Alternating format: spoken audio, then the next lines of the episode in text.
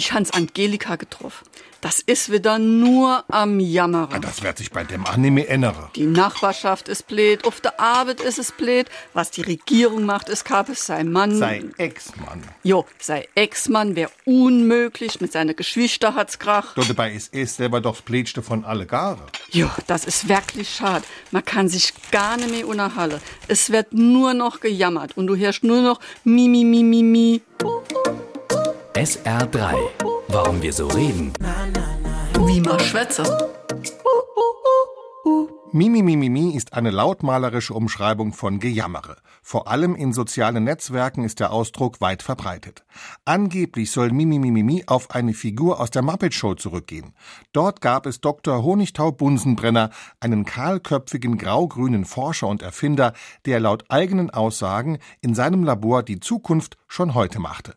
Sein Assistent, Beaker, musste immer für allerhand Experimente herhalten, die meistens in die Hose gingen und Beaker zu einem jammernden Mimi Mimi Mimi Mi veranlassten. Kleine Kostprobe gefällig? Bitteschön.